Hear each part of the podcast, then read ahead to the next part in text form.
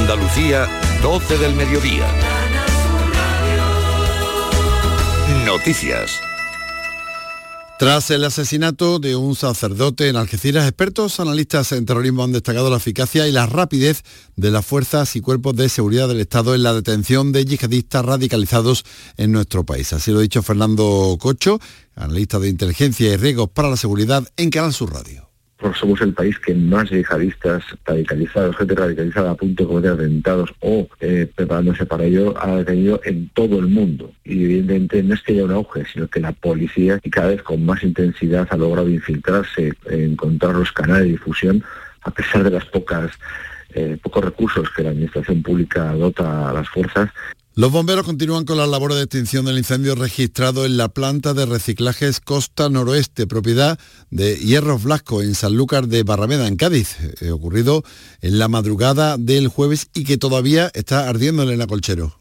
Se han quemado principalmente materiales triturados de automoción, neumáticos, plásticos, baterías, cableado, aceites de motor.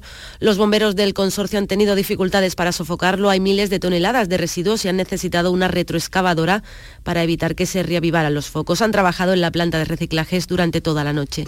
Vecinos del puerto de Santa María de Rota llamaron al 112 asustados por la combustión de los residuos tóxicos. Esta planta está cerrada desde junio de 2022. Los municipios vecinos, como el puerto y Rota, se han visto afectados por esta humareda tóxica que incluso se podía divisar ayer desde Matalascañas en Huelva. La Policía Municipal de Terrassa ha detenido a tres personas presuntamente relacionadas con la muerte de un hombre esta noche en la localidad barcelonesa tras eh, una pelea entre dos grupos de personas, unos hechos que los mozos de escuadra están investigando. La víctima es un hombre de 52 años y en la pelea resultaron heridas también otras dos personas. La investigación trabaja con la hipótesis de que la muerte provocada por un arma blanca se produjo en el marco de una pelea a la salida de un local de ocio. También en suceso les contamos que el cuerpo sin vida de un buceador ha sido rescatado este domingo del mar en la localidad vizcaína de El Anchove. Ha sido un pescador el que ha alertado a los servicios de emergencia de la presencia de un cuerpo flotando en aguas de este municipio. Y asociaciones de pesca deportiva de Andalucía piden a la Junta planes de control para controlar la presencia del siluro en nuestros embalses. Se trata de una especie exótica muy dañina, Ana López. Unos planes de control que no existen en la nueva normativa que regula la pesca continental en nuestra comunidad y que, sin embargo, impiden la pesca para todas las especies debido a la presencia del siluro. Es el caso del embalse cordobés de Iznájar, donde se tiene constancia de esta especie exótica invasora desde 2011. Rafael Serena, vicepresidente de la Asociación Medioambiental de Pescadores Amapila. Que se haga por parte de la Administración competente, en este caso Junta Andalucía, una serie de, planes de lucha y de control como así han hecho otras comunidades. Castilla-La Mancha o Castilla-León sí que tiene un plan de, lucha contra, contra esa especie. Esta asociación califica como positiva la nueva normativa y la ve mejorable en algunos puntos. En la crónica internacional, Rusia ha acusado este domingo al ejército ucraniano de la Comisión de Crímenes de Guerra al bombardear dos hospitales en Lugansk y Gerson, con un resultado de 14 fallecidos y 34 heridos. El gobierno de Putin ha señalado a la OTAN tanto por la indiferencia exhibida ante tales ataques como por proporcionar información información de inteligencia para la ejecución de los mismos, lo que convierte a los países de la Alianza Atlántica, eh, a juicio de Moscú, en participantes directos en el conflicto. Baza, Granada ha sido el municipio que ha registrado la temperatura más fría de este domingo en Andalucía, con menos 7,6 grados poco después de las 7 de la mañana. Ahora tenemos 2 grados en Granada, 3 en Jaén, 5 en Córdoba, 7 en Huelva y Cádiz. 8 en Sevilla, 9 en Málaga y 12 en Almería. Andalucía, 12 de la mañana y 4 minutos. Servicios informativos de Canal Sur Radio. Más noticias en una hora. Y también en Radio Andalucía Información y canalsur.es. Somos tu radio. Quédate en Canal Sur Radio. La radio de Andalucía. En Canal Sur Radio, gente de Andalucía con Pepe da Rosa. Queridas amigas, queridos amigos, de nuevo muy buenos días. Pasan cuatro minutos de las 12 y esto sigue siendo Canal Sur Radio.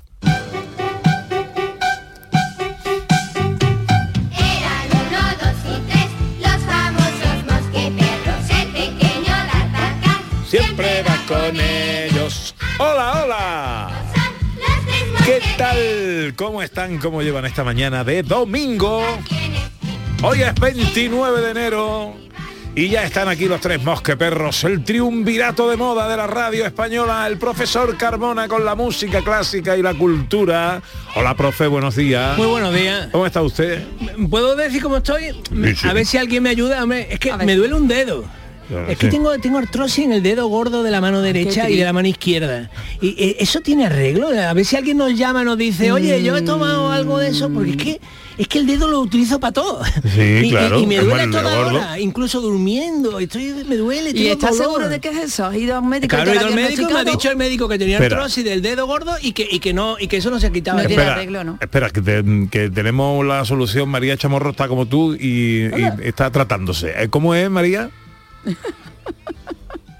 Condroitina y glucosamina. Pero comi- tomándomela o echándole al dedo. Je- regeneran los cartílagos. Ah, bueno. La Sí, sí, no es una pomada. ¿Ves bro. cómo este programa es que este programa lo da todo? Esto Ah, es mucho una más. cosa. Está usted muy atractivo con gorra. Sí, sí, es que hace mucho frío. Hace Eh, frío, yo, sí. yo estoy poco erótico, la verdad, te lo digo porque es que por la noche duermo con gorro No, ya. no. Ah, que no, no, es que por la noche duermo No, con eso gorro. ya no. Eso, Con no, el gorro de bolita, Ya, ese ya como sale entendí en los por qué mi dibujos mujer me ha animados. dejado, ¿no? no diga usted cosas que está David Jiménez escuchando ya se está riendo. Te está dando material. Hola Raquel Moreno, buenos Hola, días. Pepe. Que estabas tú entusiasmada y con Modesto Barragán y con Manolo sí. Casal, ¿eh? Hombre, es que yo soy de la generación que agradeció mucho que sacaran el carnaval Canal Sur, hizo mucho trabajo por nuestra cultura. A ver, yo en Cádiz, mi ejemplo era Manolo Casal y yo que soy de San Fernando en realidad, yo veía... a Man- Cuéntale lo que hacías a Pepe, al favor. Claro, yo veía a lo que Manolo. Casal en la tele y yo decía, si él ha podido, yo también. Y entonces cogía los recortes de Diario de Cádiz, recortaba todo del carnaval y ahora estaba siempre Modesto, Manolo y Pasantana, la bonita, la preciosa de Pasantana, pero yo le ponía una pegatina en la cara. Le ponía, recortaba mi cara y la pegaba porque yo quería presentar carnaval. Claro, yo quería, pobrecita Pasantana, que no tiene culpa, pero era referente femenino y, y- y lo cambiaba. Lo entenderá. Hola David Jiménez, buenos días. Con la mancha que llevo la frente me dice la gente que soy pecadora.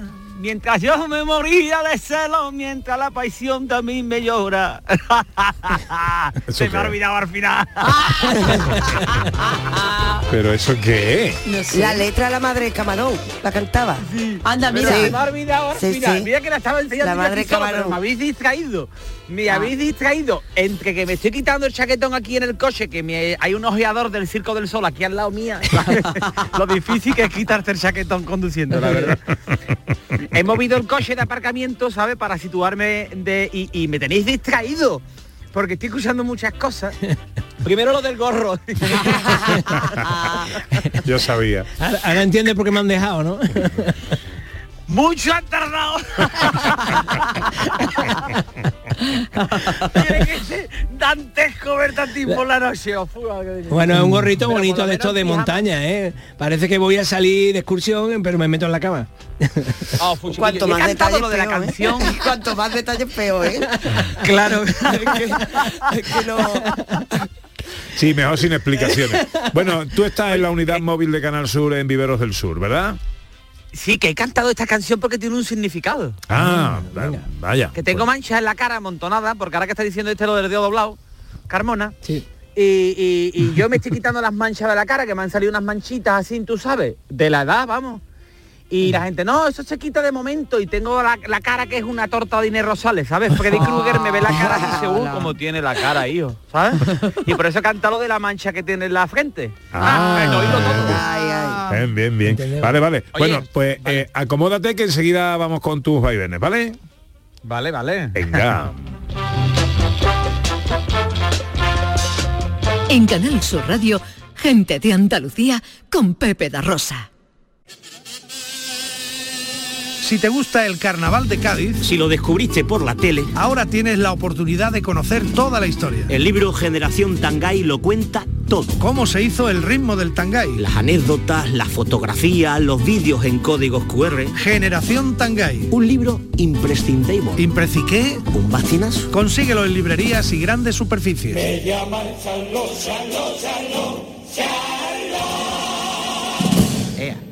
Cercanía.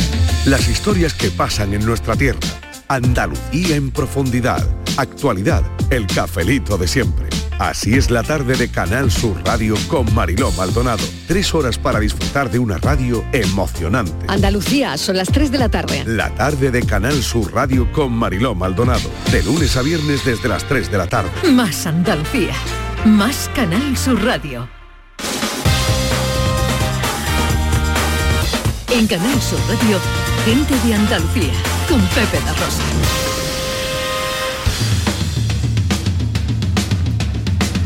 Vámonos.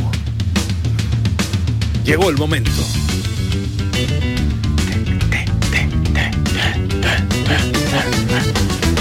Ya está aquí la lengua viperina de la radio española. La Shakira de la prosodia. El Guillermo Tell del humor. El capitán Sparrow de la sátira. Llega con más sonrisa que afinación David Jiménez. ¡Bravo! Muy currado, ¿eh? Muy currado, sí señor. Lo de la lengua viperina, ¿qué pasa? Que Eso no, ser una mala persona, ¿no? no, eso es lengua viperina. Viperina. Y tú Oye, eres muy viperino. Sí, es verdad. La Shakira de no sé cuánto. La Shakira que era Pepe Villuela, que no, que... Shakira de la prosodia. Eh. Qué poca vergüenza como ha hecho una carrera. Bueno, que... Oye, que habéis estado hablando antes de carnaval y demás. Sí. ¿Vale? Anoche estuve yo viendo a Morera, a Manuel Morera y a Carlos Meni. ¿Ah, sí? están en Sevilla Ajá. haciendo una obra de, de teatro y la verdad que es muy divertido, muy divertido y por si el que lo quiera ver. Ah, bueno, Llevo sí, fin de semana de teatrito, sí. Ah, muy bien, muy bien. Eso es cultura. El- ¿eh? está, el- muy, está muy bien, David. Sí, el viernes por la noche también fui a ver El asesino de la regaña, también. En teatro. Y tengo un mensaje para la gente. Ah, sí. Aparqué el coche en un garaje, en un aparcamiento. Y, y ponía 126 plazas libres, ¿no? Meto mi coche, mi coche es un Fiat 500, que es una cosa pequeñita, que no me monto, me lo pongo, todo el mundo lo sabe, ¿sabes? bueno, pues metí el coche y tuve que sacarlo, porque aquí todo el mundo tiene coches grandes que ocupan una plaza y media. ¿Y qué sois, ganaderos o qué?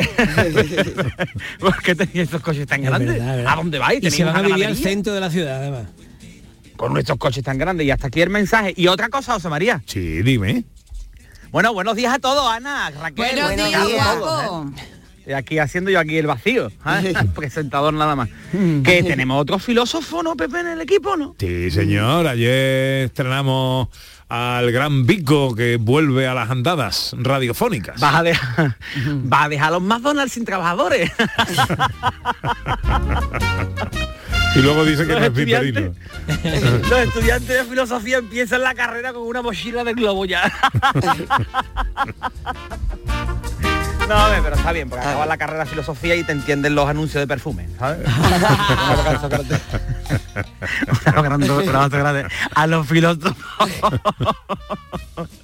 Oh, fu, ¿te imaginas que ahora todos los filósofos vienen ahora aquí a buscarme con una trenca, ¿sabes? Y un gorro de lana. Bueno, vamos a, a lo Bueno, que en vamos. este programa tenemos tres. Filósofo de trenca. ¿eh? Tenemos tres filósofos. Tenemos al profesor Carmona, Raquel Moreno y al gran Vico. Que- Un programa de un hondo calado filosófico y cultural. Un valiente, Pepe, también. ¿eh? Un claro. valiente este programa.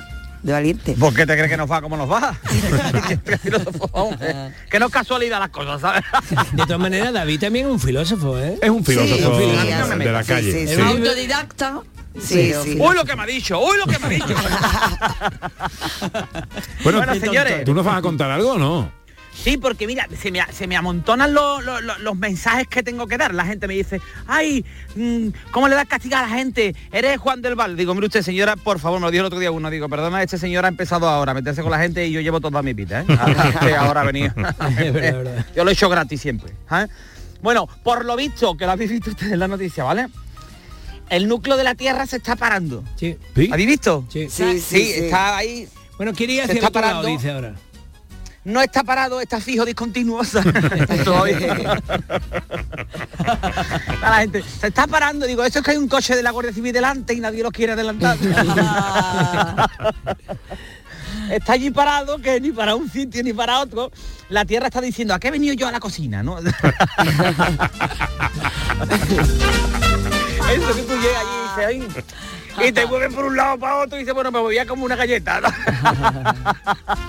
ya que he venido, ¿no?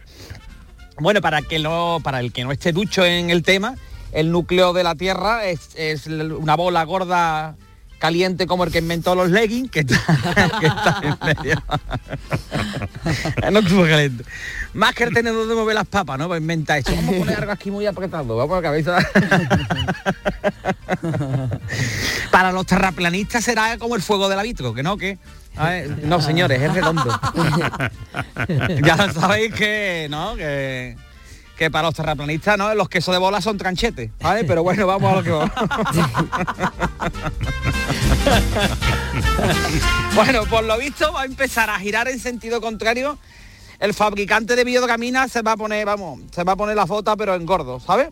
Porque si cambia la rotación, yo tengo varias preguntas, a ver si ustedes que sois filósofos casi todos, ¿vale? toda la gente de los que va, toda la gente de los que va están trabajando en el programa de Pepe. no, no, un abrazo grande, ¿eh? No, yo ya, en el programa de estudio de la carrera de filosofía ya pone salidas, gente de Andalucía. Hombre, anda que no. Oye, esto tiene muchas salidas. En Canal Sur están contratándolos a todos. el buzón de Pepe empetado de, de currículum, ¿eh? De filósofo. Bueno, que va a girar en sentido contrario, por lo visto, ¿no? Yo me pregunto, ¿cambiará el sentido, por ejemplo, que te digo yo, de las rotondas? ¿Los microondas girarán en sentido contrario? ¿A Carmona le irá bien en el amor? Mi cuñado me ha dicho que me lo va a explicar, así que no hay problema, ¿vale? Bueno, yo le he pedido esta, esta semana a nuestro científico, José Manuel Iges, que se Sí. hiciera eco de la noticia y que nos diera alguna explicación. Estoy viendo el guion y no lo ha incluido, ha pasado de mí como de... ¿sabes? Pero bueno, yo le preguntaré igualmente. Dile. Lo sustituimos por un filósofo, Pepe. Este no sabe.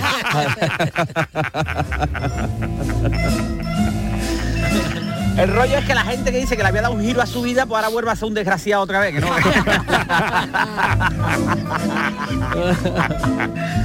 Ah. Por lo visto esto dice que ya lo que dijeron que iba a pasar, los incas, una civilización que estaba siempre clavado, ¿sabes? Hincao, hincao estaba. oh, qué cosa más mala, chiquillo. Bueno, esto ya pasó, ya vamos a pasar la página. Bien este tema ya para, venga, fuera. Fuera. Vale, primero que nada, Venga. ha llegado el frío. También, Sí. frío gordo, ¿sabes? Más frío que en el corazón de Shakira, que no. Que, Creo que se va el mañana. que no. Se va mañana el frío. Oh. Mañana se- la cuca. Mañana se va el frío, sí. Menos mal, ¿eh? Mañana Ah, el creí que era Shakira. No, Shakira no. Uf, Shakira la que tiene forma. Oh. El frío, no, hace mucho frío aquí en el vivero más, ¿eh? de verdad, ¿eh? Claro. Tengo la Uf. cuca para hacer propaganda de, de darles del mundo, ¿sabes? Qué miedo me da el día que yo me muera y me pongan en lo harto de la de esto del forense y frío aquello, uf, ¿sabes la criatura? ¿Y dónde está? Yo qué sé, chiquillo. Esto siempre se lo digo a Maggie, por favor, hace algo. Cuando me muera, si me muero con los calcetines por lo harto del pijama, sácamelo antes que venga la ambulancia. Tú eres de bueno, entonces ha llegado el frío. Hay gente con gorro Ha y llegado el con frío, pero- por encima del pijama. Oye, mm, estoy viendo una señora que ha venido en pijama. Ah, bueno, sí. esto es otra cosa. Sí, sí, ¿Pero sí. por qué sale la gente en pijama? Si ha venido... Bueno, Se está extendiendo, ¿eh? Para no cambiarse. Sí. yo voy a tirar la Es que basura bajo un cambiarse pijama. ¿eh? Con la bata. Hombre, pero tira la basura, ¿vale? Pero usted, usted, usted en un establecimiento. Hombre, ya. Eso ya. ¿sabes? Pon un cartel. Bueno, pues, Pon un cartel. Prohibido entrar en pijama. Por favor, hay que respetarse, chiquillo. ¿sabes? Ni dormir con gorro. bueno, que ha llegado el frío, ¿vale? Pero es importante que no olvidéis que hay que seguir cortándose las uñas de los pies, ¿vale? gente que llega el frío hasta el verano no me los corto, ¿eh, criatura por favor que te va a agarrar en un árbol así. Y la gente, no, es que me gusta mucho el frío, pero tú que eres un vikingo, tú porque eres un escandinavo. El frío mejor que el verano. No, no, no, no, no, no, no, no. Yo prefiero el verano, la verdad. Todo el mundo, ay, qué frío, qué frío. Llego a mi casa y Maggie, qué frío. Le digo una croqueta mismo. Digo, qué coraje me ha cogido. El otro día que estábamos, que estamos saliendo mucho, dice, mira, mira, mira, mira, mira, una estrella fugaz. Pide un deseo, pide un deseo. Y yo, uff, deseo que estemos toda la vida juntos. Y dice, no, no, no, no, no, era un avión, era un avión, David.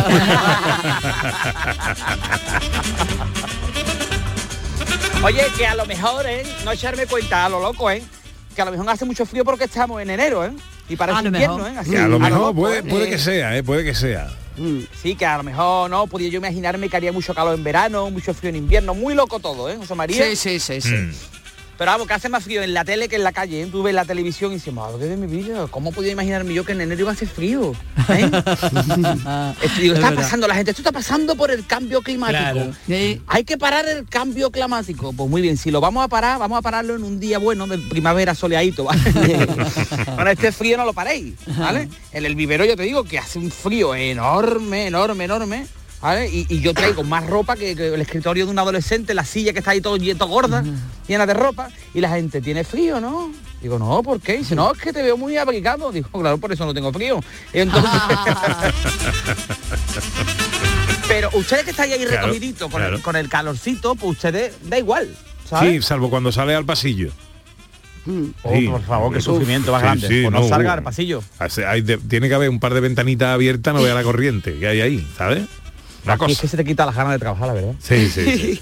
Menos ganas de trabajar que el núcleo tengo yo. El núcleo, también llamado NIFE, porque está compuesto por níquel y ferrum. Para, para tu conocimiento. ¿eh? Del todo. ¿Qué está pasando aquí en este programa? Esto lo escuchas personas normales. ¿eh? Deja- Vale. Bueno, pues entonces, ¿qué pasa con el frío? Hay un problema, ya sabéis, ¿eh? Que hasta el primer salto de balconín no os quitéis el sallo. Ya cuando veamos el primer inglés que salta, entonces ya se ha acabado el invierno. Vale, ¿qué pasa con la llegada del frío? Que empieza todo el mundo a ponerse malo. Y como estamos criando a una generación de blandengues, ¿vale? Que diría el Pues Fadi. una generación, ya sabéis que esto es una generación blandengue. Generación, esta generación que la lactosa les hace más daño que el alcohol. no, es que soy a la lactosa, pero a ti qué es lo que te pasa. Claro, y ahora tú vas a la sala de espera, la gente intensa como un Grizzly comiéndose las uvas, ¿sabes? Y, y- y esa sala de espera llena de chavales, porque ¿por qué te cuento esto? El otro día voy a poner unas plantas, una sala de espera de esto así, y había que poner unas macetitas con autorriego, con las plantitas, y estaban allí chavales con barba de modernito, ya que son talluditos, acompañados con sus madres, ¿vale? No. Por, sí, sí, eso se ve mucho. Porque ya los niños se dejan las barbas, como el que recogía Michael Landon en autopista hacia el cielo. el niño tiene 18, 19 años y está el niño con la madre en la sala de espera porque el niño tiene un poquito de fiebre. Y, y- y- hombre, y primero que nada, las salas de espera no hay que ir porque tú te vas a una sala de espera y puedes llegar después a la vuelta con gripe, con gastroenteritis, con candidiasis vaginal y todas las cosas, ¿sabes? Tú ahí no vayas. Pero escucho a un chaval que le dice que le dice a la madre, mamá, yo paracetamol de eso no me tomo. El niño ya gr- grandecito. Que yo eso no me lo puedo tragar. ¿Cómo no te puedo tragar un paracetamol, criatura? Tú te estás viendo. Ya sabes lo que tú te tomas, ¿sabes? Y la culpa, hombre, por favor, no, es que no, es que me puedo atragantar. O sea, se, vamos a ver, te trae tú y te toma cualquier cosa que está un ecuatoriano en el culo 12.000 kilómetros. y ahora tú no te quieres comer un paracetamol, por favor. Y la culpa lo tienen los padres, José María. Totalmente. Sí, sí, sí, sí, sí. Hay, hay padres que son sobreprotectores. Hombre, no, le voy a quitar los filos a mi hijo del pan bimbo, que están muy secos. Y el niño después se fuma una cachimba y echando humo como si hubiera un papa nuevo y quitando al niño, ¿sabes? No? Está ahí criando amorcillonados nada más, todos los niños encerrados ahí en la casa y jugando a la play con TikTok que se mueven menos que una teta de silicona y está ahí quitándole, hombre, por favor. en fin, el ser humano se está estropeando por día. Sí. Como Val Kilmer, que no, que, que dice Maverick, y digo, madre mía. Val Kilmer es Gerard de Pardier con farmatín de a todo lo que da. Se le ha ido de las manos la nandina.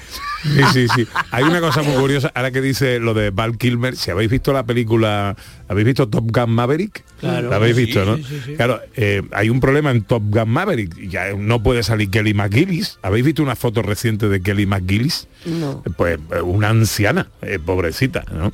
Eh, mu- muy, ha envejecido mal, eh, muy estropeada y tal. Val Kilmer, que sale en la película, pero sale como enfermo y tal, porque eh, que está súper estropeado. Claro, nadie se ha cuidado como Tom Cruise. Nadie. Claro. eh, eh, to- no le puedes poner ahora a Kelly McGillis a Tom Cruise, le han tenido que poner una Hombre, chavalita es que joven, Tom claro. Cruise está muy bien, eh, ha envejecido muy bien, ¿eh? Ha cumplido años muy Tom, bien. Tom Momia, ¿no? Eh, Como claro, dice es María Chamorro. Ha hecho un pacto con el diablo, Val Kilmer también, pero Val Kilmer ha hecho trampa. ¿Sabes? y lo han cogido. Fíjate si estará bien que tiene mi edad. ¿Quién tiene tu edad? Tom Cruise, Tom Ah, Cruise. Tom Cruise. Sí, sí, imagínate. Tú bajonazo tan grande. Después dice que porque te dejó tu mujer. Está claro. Yo me miro en el espejo y digo, tengo la misma edad que Tom Cruise. tengo el mismo espíritu, la verdad. ¿no? También es lo importante. Eh, eh, pero has saltado 1500 veces en paracaídas para preparar la película. ¿Tú has saltado en paracaídas? 1500 veces. Sí, sí. Tú claro. ¿Tú has saltado en paracaídas, Carmona? Yo he dirigido orquesta, pero no. No, bueno, eh, David, vamos a ir terminando, que es muy tarde. Claro, si es que ponía a hablar de vuestras cosas. Claro, es verdad. Oye, bueno, que la gente que está mala, eh, aviso a navegantes, ¿vale? Hay un chino en mi gimnasio, esto es verídico todo lo que te voy a contar, ¿vale? que por cierto un chino raro porque está los ojos así, tiene los ojos, tiene los ojos muy abiertos, ¿vale? Está como, está desorientado. y todo es verdad, ¿eh? Y se llama Bernardo, cuidado los nombres que se ponen los chinos, ¿sabes? Se llama el chino Bernardo, que es un nombre idóneo para ser urólogo, ¿no? ¿Sabes? no? Bernardo. Bueno, que... Y sobre todo que tiene dos R y que a los chinos le costará eso, ¿no? Bueno, pues se llama el chino Bernardo. Y, y- y que lleva una semana yendo malo al gimnasio. Por favor, os pido, ¿vale? No está enfermo como una pava.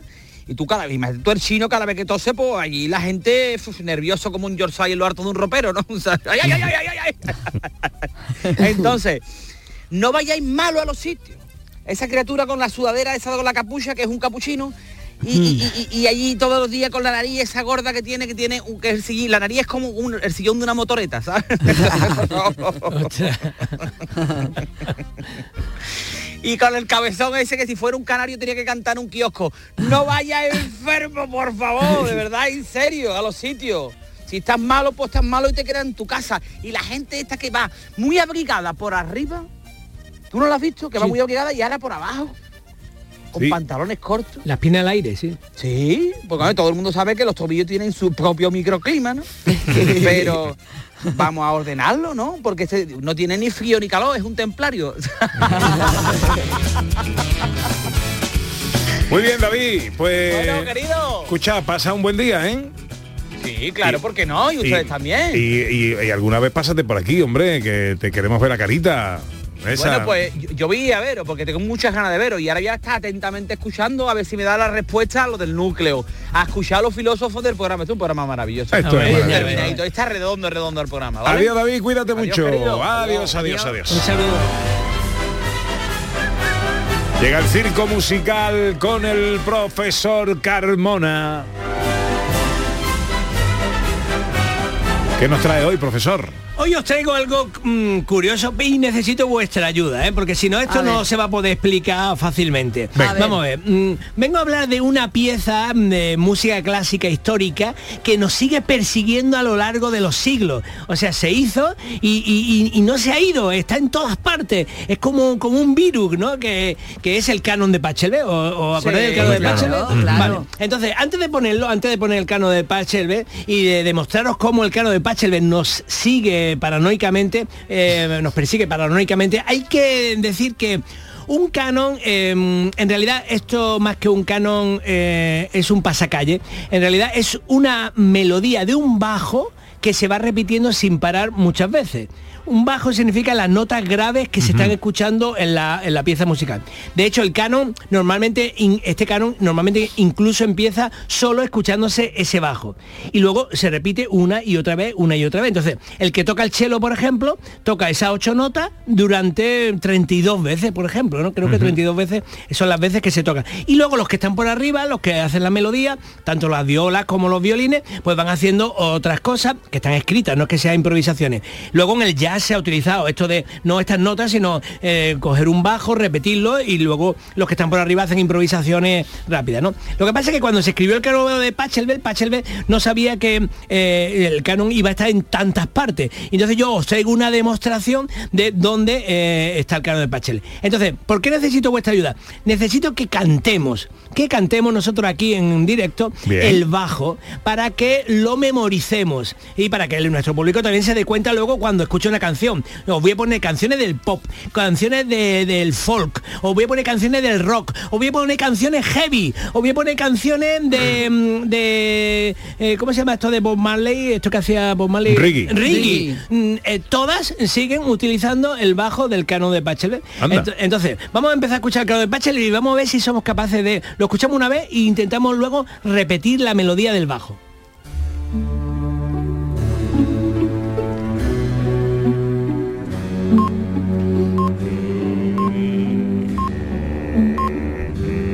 Vale, y ahora empieza otra vez y lo cantamos, ¿no? Hace... Pom,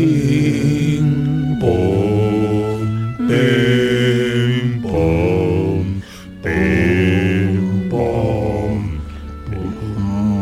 pom. Eso. Vale, y ahora lo repito otra vez. Y por arriba las melodías van siendo, pero hay que escuchar el bajo. Entonces, ¿os suena, os suena un grupo eh, así como muy juvenil que se llamaba Vitamina C? Sí, claro. ¿Sí? ¿Lo conocéis? Pues escuchad esta canción de Vitamina C.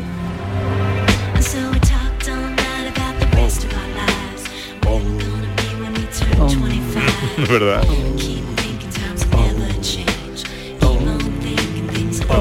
Y otra vez. Vitamina C Graduation. Friends Forever. Pero escuchemos a los Aerosmith. Aerosmith también, mira.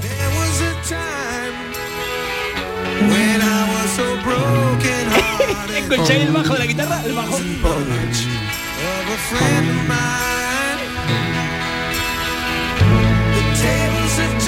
Lo escucháis y lo cantáis, ¿no? Aquí está el cargo de Bachar de que nos persigue de manera loca. Pero escuchemos eh, la canción One Thing Soldier eh, que se lanzó en el 69 de, por The Original Cassette eh, y regrabada por Coven y utilizada en la película Billy Jack que es esta.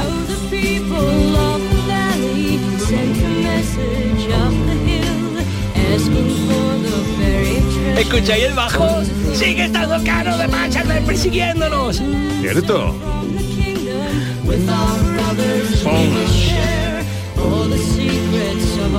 Pero también el rock, el rock, mira, Blue Traveler con Hook.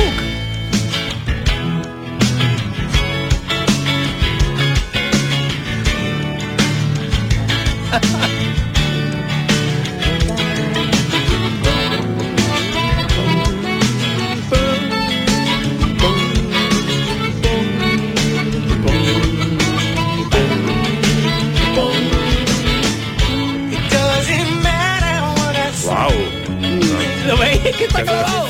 Está clavado las ocho notas, es una cosa increíble.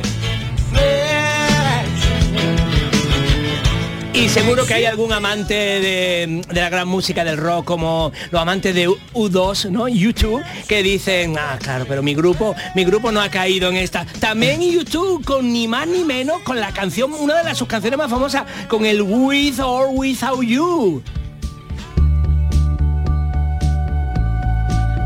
Escucha el bajo.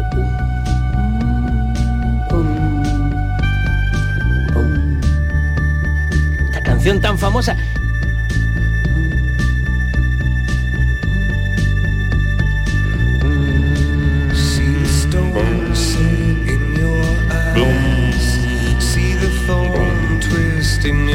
Es verdad, profe. Es la misma. ¿Cuánta copia? ¡Cuánta copia!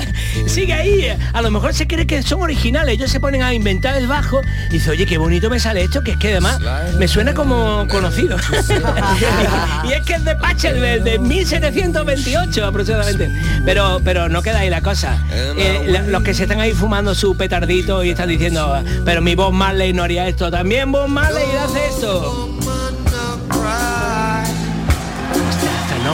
No,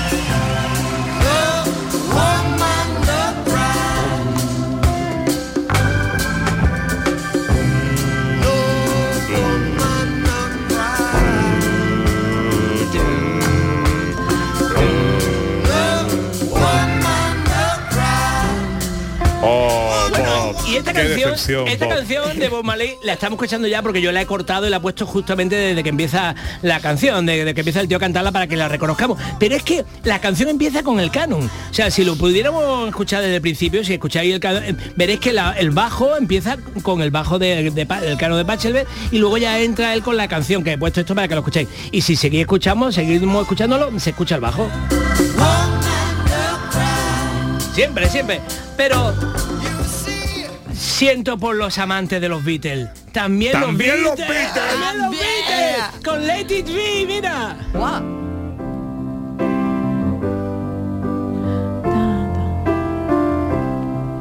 When I find myself in times of trouble, Mother Mary comes to me Speaking words of wisdom, let it be. Hasta Let It Be. El cano de Pachelbel nos persigue, nunca nos ha dejado. Está obsesivamente en nuestras vidas. Bueno, bueno, Ah, es un virus que, que ha penetrado en todos los grandes músicos de la historia, en todos los momentos, en toda la historia. Por eso esto es circo musical, porque estamos viendo que, que el canon de Pachelbel no nos ha abandonado. Escuchemos por fin el canon de Pachelbel en su versión original. Ah, pues esa no está. Ah, Esa- no pero recuperamos la primera, ¿no? Bueno, ¿Te sí, parece? yo la puse primera. para que...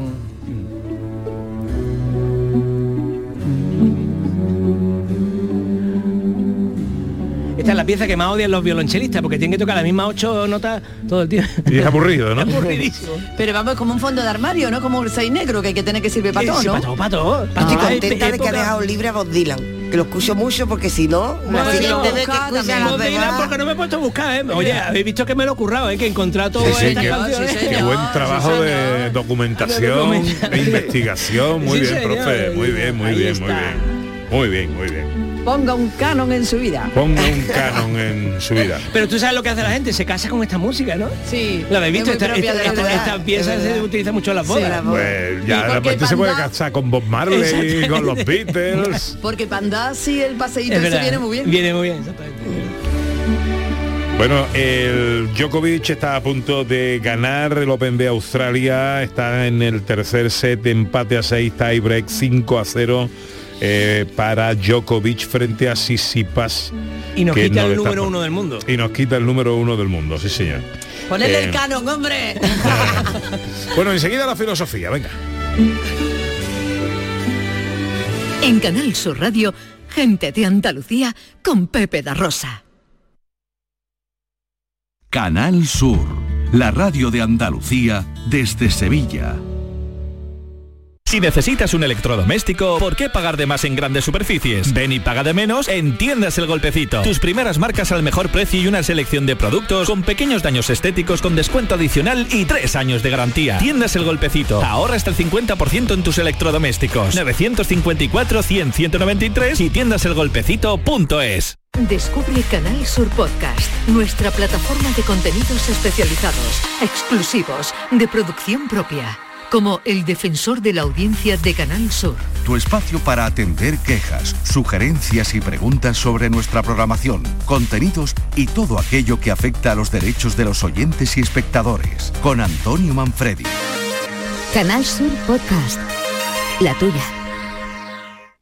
Vete a dormir con una sonrisa, con el show del comandante Lara. El humor más travieso, los invitados más divertidos, las mejores versiones musicales de Calambre. Yuyu, Abraham, Sevilla, el niño de Luquelele, yo qué sé, a ver dónde lo metemos todo. El show del comandante Lara. Los domingos en la medianoche en Canal Sur Radio. Más Andalucía, más Canal Sur Radio. En Canal Sur Radio, gente de Andalucía, con Pepe da Rosa. Para Sofía la noche tiene algo especial, algo nuevo y seductor. Tiempo para el pensamiento, tiempo para la filosofía, con Raquel Morena, eh, Moreno Lizana en Telequia Filosófica. ¿Hoy de qué filosofamos? Pues hoy nos vamos a preguntar por la ética, pero al mismo tiempo como curiosidad vamos a encontrar el origen de la historia del Señor de los Anillos. Anda. Sí, de- sí, porque vamos a encontrar muchas veces, se suele decir que la historia de la filosofía entera son notas a pie de página de la obra de Platón. Y nos vamos a, a ir a Platón y vamos a descubrir hasta el Señor de los Anillos. O sea que filosofamos sobre ética y Platón al hilo del Señor de los Anillos. Sí. Bueno, y para pues ello venga. vamos a empezar preguntando, ¿somos una persona ética? ¿Nos consideramos éticos por lo general aquí? Yo por lo menos lo intento. Claro. efectivamente. Sí, claro. ¿verdad? Sí, yo Ahora, quiero Mm, pensar que sí. que eh, lo intentamos al menos. Pero vamos a empezar a hacernos pruebas. ¿Qué haríamos? ¿Qué haríamos si pudiéramos hacer lo que quisiéramos sin sufrir ninguna consecuencia? Es decir, vas a hacer lo que te dé la gana y no hay consecuencia para tus acciones. ¿Tenemos pensamientos malignos? Mm, a mí no me salen ahora mismo. no sé. Eso es bueno, eso es Mm. bueno. Y ahora añadámoslo, por ejemplo, para ponerlo más... Imaginemos que podemos hacer lo que nos dé la gana, sin consecuencias y que además tenemos el poder de hacernos invisibles. Ese sí me gustaría tenerlo, pero no pase cosas malas. Claro, ima- imaginemos no que, pero ¿qué Pa- hacemos? para arreglarme ahí? por la mañana. Yo algunos pensamientos, no muy malos, pero sí algunos pensamientos de cosas que a lo mejor están prohibidas, pues sí que se me ocurren, lo reconozco, soy humana, soy humana, yo lo reconozco. Yo te, te voy a decir una cosa y te la voy a decir porque no sé si tiene alguna relación con la filosofía, ¿no? Sí. Eh, a mí cuando me viene algún mal pensamiento, Sí. eh, lo que sé que evidentemente me viene, ¿no? Eh, pero me lo, me lo elimino rápidamente. La- me lo elimino por una cuestión, eh, por mi religiosidad. Es decir, yo tengo una fe eh, y una educación católica que a mí me ha alejado del mal, al menos en el, Sí. en el pensamiento. Entonces, como creo que estoy haciendo mal, automáticamente me borro el, el mal pensamiento, ¿no? Que me viene, sí, pero me lo elimino Claro. por eso. Mm, Pero a No ver, sé si tiene que ver con la filosofía, con la ética. o con- o, mm, puede haber el motivo religioso o otro motivo, el saber que eso está mal también y que no quieres hacer daño a los demás. Yo creo que, que la religiosidad te haya servido para desarrollar una ética es un buen aspecto de la religiosidad en ese sentido, es decir, Mm. estás trabajando para ser buena persona. O sea, yo creo que eso tiene que ver con tu condición de cómo concibes el ser humano. Tú concibes que el ser humano tiene que tener unos valores. Entonces cuando ves que esos valores se rompen, elimina el pensamiento. Yo a veces, con este ejemplo que he puesto de tengo el poder de hacerme invisible, no va a haber consecuencias, se me ocurren tonterías como colarme en sitios que están prohibidos. Es decir, a mí se me ocurre, yo siempre he querido ir a ver las cuevas de Altamira, están prohibidas, porque a ver, por... Claro, mm, eso sí. Y digo, ah, pues me cuelo con, el- con, con la posibilidad de estar invisible. Pero está mal, está mal. Y es una tontería, pero se me ocurre que lo haría. Hombre, lo de es la decir, invisibilidad mola. es decir, Eh, Eso no mola, a mí se me ocurre, claro, a mí se me ocurre. Pero bueno, eso no está malo, no le hace daño a nadie. Ah, bueno, a lo mejor la Pero estoy incumpliendo una norma. Y esto lo propone Platón, esta misma paradoja lo propone Platón en una de sus obras más importantes, que es La República de Platón, que es una serie de diálogos donde él analiza que el tema principal es que es la justicia. Y entonces están hablando pues de lo que estamos hablando, del pensamiento ético, de esto de pensar esos pensamientos malignos, del bien y del mal. Y lo que se da en esta obra es un diálogo entre uno de los personajes, Sócrates, que era el maestro de Platón, que va a defender la postura de Platón, y después hay otra serie de personajes que debaten con Sócrates. Y en el libro segundo de la República, porque está formado por varios libros, nos encontramos esta pregunta de si el ser humano es bueno porque intenta ser una persona ética, que aquí por fortuna hemos visto que nosotros mismos nos ponemos como la cuerda para hacer el bien, o es bueno porque mm, portarse mal sale caro, es decir, hay multas, hay consecuencias y entonces para no tener las consecuencias, pues por eso nos portamos bien. Y ese es el debate que se da en ese libro de Platón. Entonces encontramos, para empezar, un Sócrates que empieza diciendo que la es mejor sufrir la injusticia que cometerla. Entonces él defiende pues esta postura de que hay que contenerse y que mm, es mejor. El profesor nos dice que no, que no es mejor eso, ¿verdad?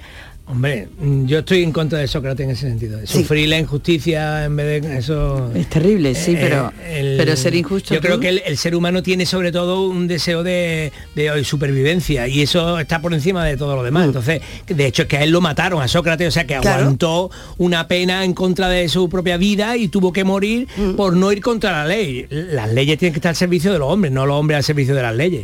pero porque fue consecuencia, co- consecuente con su pensamiento. Él decía que era mejor sufrir una injusticia que cometerla y por eso Sócrates muere. Por eso Sócrates muere, porque él se puede escapar incluso de la condena que tiene, pero prefiere ser víctima a ser alguien que haga mal a los demás. Y aquí vemos una postura sobre el bien y el mal. No, porque ahí no era mal a los demás, ahí era incumplir la ley. Bueno, porque pero no le está- hacía mal a, no está a nadie. siendo- ¿eh? pero no está siendo consecuente con su pensamiento eso, porque dice si las leyes me han protegido hasta ahora yo ahora no voy a ir contra la ley Pero la ley entonces puede tiene ese compromiso hasta el final de su vida Claro. vemos esta postura y aparece una persona en el diálogo que tiene la postura del profesor porque es una postura que realmente es bastante obvia, bastante lógica. Hay una, una persona que como el profesor, que se llama Glaucón, que le dice a Sócrates, mira, no, yo creo que esto de sufrir, de sufrir una justicia en lugar de cometerla no es un buen negocio. Y además añade, yo creo que encima las personas se portan bien por lo que hemos dicho antes, porque tienen miedo a la multa, tienen miedo al reproche, tienen miedo a eso, pero en realidad no somos buenos por naturaleza. Y Sócrates le reta y dice, a mí demuéstrame esto, yo esto no me lo creo. Y aquí es donde aparece un mito que nos va a llevar a conocer la historia de dónde viene la idea del Señor de los Anillos. que se llama el mito de Giges, del anillo de Giges. Esto es un ¿De mi- José Manuel Giges? Fíjate tú, yo también me acordé, ¿eh? yo también me acordé, digo, hay que ver que tiene ahí el nombre, pues el anillo de Giges que no es conocido, este mito, todo el mundo conoce el mito de la caverna, pero este mito es bastante importante en Platón, porque este nos lleva a la idea de ser humano y de justicia. Y el mito se resume en lo siguiente. Imaginémonos un pastor que tiene una vida bastante sencilla y está un día pastoreando sus ovejas y de repente hay una gran tormenta, cae un rayo y se abre una grieta en el suelo. Y al abrirse la grieta en el suelo se intriga, entra en la grieta y ve al fondo de la grieta una sala llena de tesoros. Una sala llena de tesoros y al final de la sala hay un caballo de bronce con una puerta en el estómago y claro, la puerta le intriga, la abre y de repente ve dentro un cadáver humano, pero de un tamaño mayor como si fuese de un gigante, y ese cadáver tiene un anillo puesto. Y a pesar de estar rodeado ese pastor de tesoros, el anillo le llama de alguna manera, coge el anillo, se lo pone y se vuelve invisible. Y aquí vemos una primera similitud con el Señor de los Anillos. ¿Qué le pasa a Frodo cuando se pone el anillo? Se vuelve invisible. Continuemos con la historia de Platón y vamos a ver más similitudes. Este pastor era buena persona y en Lidia, que era, era donde estaba él, había un rey muy justo. Pero de repente dice, uy, yo soy invisible. Me voy a colar en el palacio a ver cómo viven los reyes. Nada, una, incumplir una norma chiquitita. Pero se cuela en el palacio, al principio no hace nada malo, que está incumpliendo una norma, y por ahí que está espiando. Ve que la reina es muy guapa, entonces de vez en cuando ya empieza a ir más, se quita el anillo para ir conquistando a la reina. Y ya llega un punto en el que se acostumbra tanto a incumplir estas normas que un día se pone el anillo y por la noche se cuela siendo invisible y mata al rey. Mata al rey, nadie puede acusarle a él, nadie puede saber quién ha hecho porque lo ha hecho aprovechando su poder de la invisibilidad.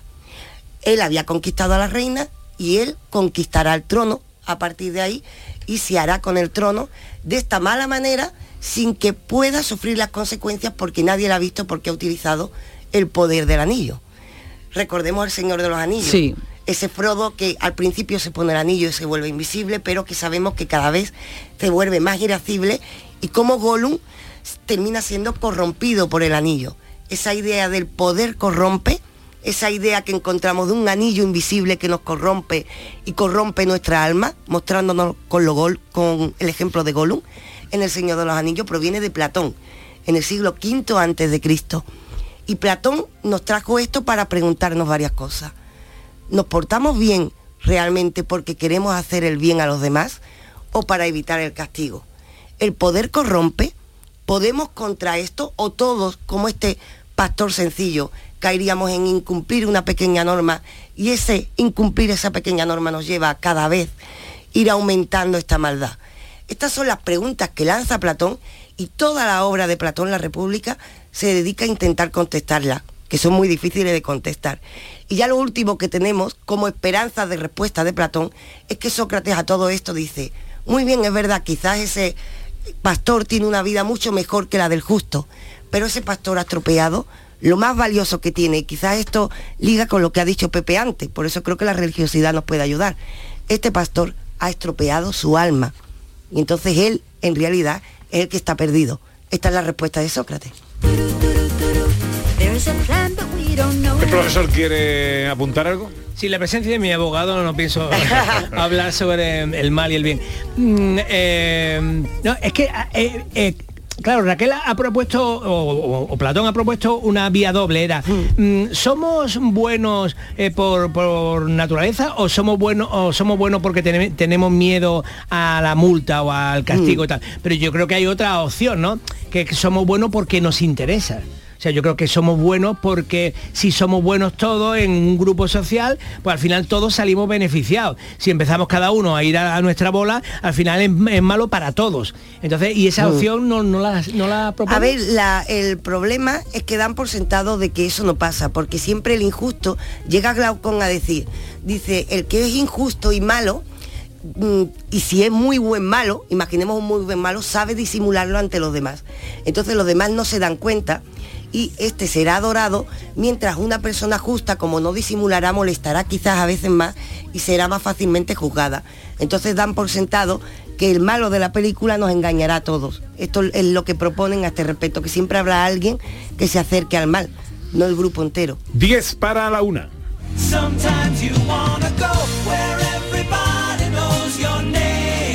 Profe, tenemos aquí una serie que está atascada desde hace tres o cuatro semanas. y que además os aconsejo a todo el mundo que la veáis. Esto es una serie magnífica. Estamos hablando de Exterior Noche que está en filming, de verdad. Hay gente que se ha apuntado a filming, a lo mejor no estaban apuntados en filming, solo por esta serie. Esta serie es magnífica. Es una serie mm, que trata de un hecho histórico político, cuando en 1978 en Italia eh, se secuestra a Aldo Moro. ¿Acordáis que Aldo Sí. Moro era el presidente de la democracia cristiana? Fue secuestrado por un grupo eh, político y entonces se va contando con detalle tanto la visión de lo, eh, cómo lo los políticos, cómo lo vive el propio Aldo Moro y cómo lo viven los secuestradores o el grupo político que los tenía que, detener, que, lo detuvo y que al final lo mataron. Esto es una historia eh, real que mucha gente vivió. Esta semana pasada he tenido la, ocasión de, de comer con Alfonso Guerra en una entrega de premios y le estuve hablando de la serie, por supuesto la había visto y me dijo que él conocía a todos esos personajes, a todos los personajes de la democracia cristiana y del gobierno italiano de ese momento y que aquello fue realmente un, mazazo para la democracia en Italia por, ese secuestro, que era un buen hombre, aquel hombre era un- una buena persona que además intentaba, lo que pasó fue que intentó,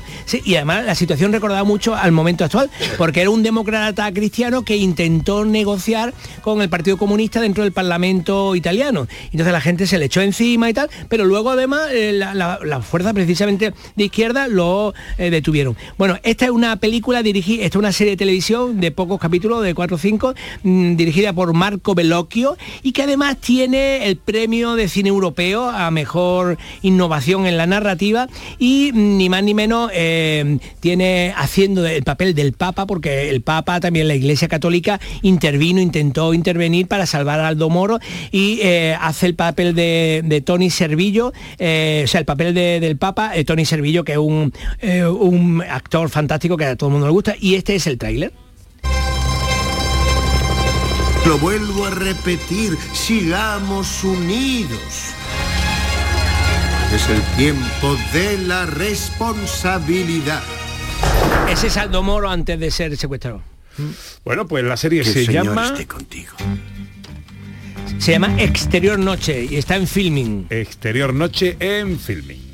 Perdona mi curiosidad, pero quisiera conocer cada detalle de tu intimidad. ¿Qué curiosidad nos trae Raquel? Pues mira, al hilo de lo que hemos contado, la muerte de Sócrates, una de las más injustas del mundo eh, y de la historia, pues resulta que cuando estaba muriendo, él en el momento de tomar la cicuta está rodeado de sus alumnos y aparece su mujer, Cantipa, llorando, por Dios, qué barbaridad lo que te está pasando. Y él dice, bueno, todo el mundo estamos condenados, al final todo el mundo vamos a morir. Y le dice la mujer, ya, pero a ti te están condenando injustamente. Y lo que responde Sócrates, le dice, ¿te, paría, ¿te parecería mejor que me condenaran justamente? Entonces, sería malo. Hasta el final de su vida estuvo defendiendo la bondad. O- otro momento histórico, otro elemento de ese momento histórico es que estaba tocando la flauta. Y le dijeron su, alu- su alumno, ¿y qué hace estudio, tocando la flauta? Y dice, es que me quiero aprender esta pieza musical. Y dice, pero si te va a morir, y dice, ya, ya, pero es que quiero... Se llevó como un mes en la cárcel y tenemos muchas curiosidades del mes que estuvo en la cárcel, en la que estuvo de cachondeo. Todo el mundo lloraba menos él. Así era Sócrates. Sí, porque moría siendo bueno. Ah. Y esa era su tranquilidad.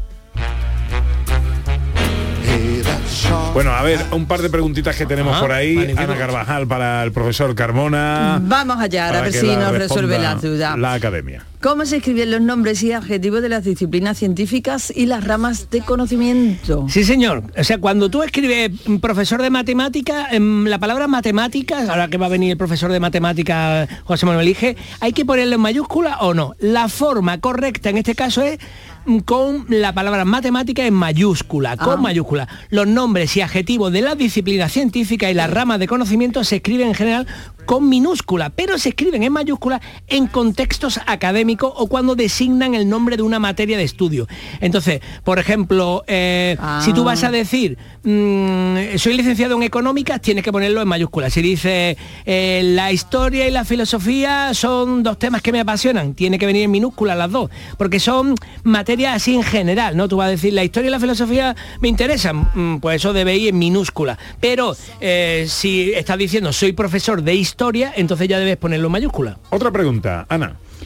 Pues, ¿cómo se escriben los accidentes geográficos formados por un sustantivo común genérico y otro propio y distintivo? Exactamente, por ejemplo. Por ejemplo, eso, océano Atlántico o océano Atlántico, Claro. con mayúscula o con minúscula. Exactamente, porque tú piensas océano Atlántico, claro, el océano parece que es el nombre de una de, de un, eh, de una, una cosa que es el mar gigantesco, ¿no? Y Atlántico sí que es un nombre propio. Nadie duda de que Atlántico debe ir en mayúscula. La forma correcta es poner océano en minúscula y Atlántico en mayúscula. Estas denominaciones de accidentes geográficos están formadas por un sustantivo común genérico, en este caso océano, podría ser también el río Orinoco, la Sierra de Gata, pues tú si vas a poner la Sierra de Gata, Sierra tienes que ponerlo en minúscula y ya luego el nombre propio de cómo se llama la sierra lo debes poner en mayúscula. Por ejemplo, el pico del Mulacén, pues el Mulacén va en mayúscula y el pico va en minúscula. O el mar Mediterráneo. No deberíamos poner mar en mayúscula nunca. Vale, una última pregunta.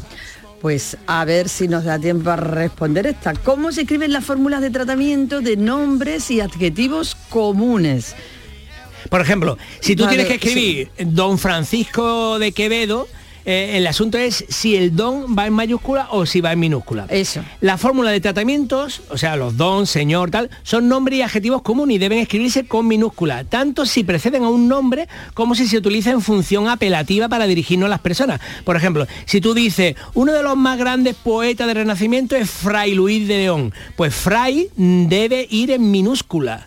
Eh, que muchas veces se pone en mayúscula. Fray debe ir en minúscula. Eh, por ejemplo, si tú dices, ¿puedes, ¿puedes recibirme doctor? Claro, doctor debe ir en minúscula, porque doctor Vale. es el, el nombre de su profesión. Eh, Sin embargo, si la fórmula de tratamiento es parte integrante de un nombre propio, por ejemplo, San Fermín, voy a ir a San Fermín en, en Pamplona, pues entonces San Fermín debe ir en mayúscula. El Vale. San debe ir en mayúscula. Pero si tú estás hablando de un santo normal, eh, San, San Fermín, eh, yo le he rezado a San Fermín por no sé qué, pues entonces ese San debe ir en minúscula. Palabras más, palabras más, palabras menos. ¿De qué palabra no pasamos hoy, Raquel? la que tenemos que cuidar, según Sócrates, siempre por encima de todo, que es el alma, ¿no? Pues ¿de dónde viene la palabra alma? La palabra alma hace alusión en su origen a ánima, viene del latín, el griego, como siempre nos vamos a, a los primeros términos, y son términos que además cogieron mucha fuerza al sentido que les damos desde la filosofía. Y al principio hacía alusión al aire, al soplo, es decir, aquello que respirábamos, hacía alusión a lo que nos da la vida. El alma era el principio de nuestra vida. Y Aristóteles fue uno de los primeros que lo trae como ánima, principio de vida, principio vital, aquello que hace que nos movamos.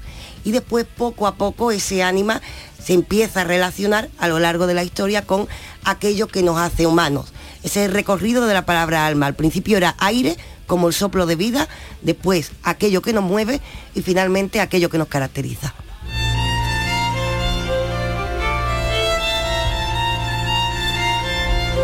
Y una perla musical para terminar la hora, profe. Eso, dejaros empapar por este sonido ligeramente extraño.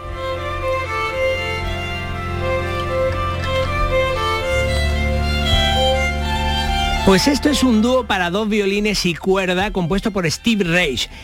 Casi nunca se pone música contemporánea en, en la radio porque es una música normalmente difícil, pero Steve Reich está a caballo entre ser música contemporánea de esta difícil y una música new age, minimalista, con muchas repeticiones y tal. Y hoy he querido extraer esta perla para que conozcáis este bonito, aunque extraño, dúo para dos violines y cuerda de Steve Reich.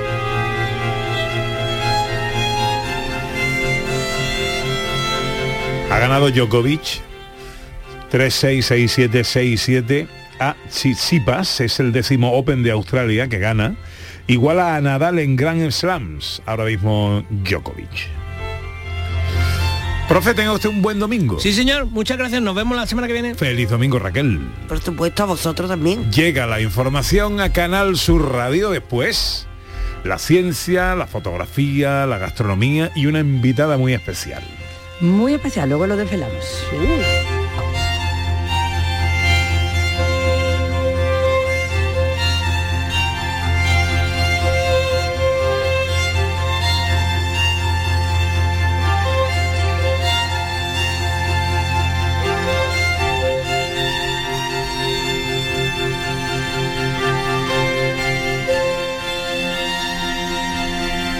En Canal Sur Radio, gente de Andalucía, con Pepe da Rosa.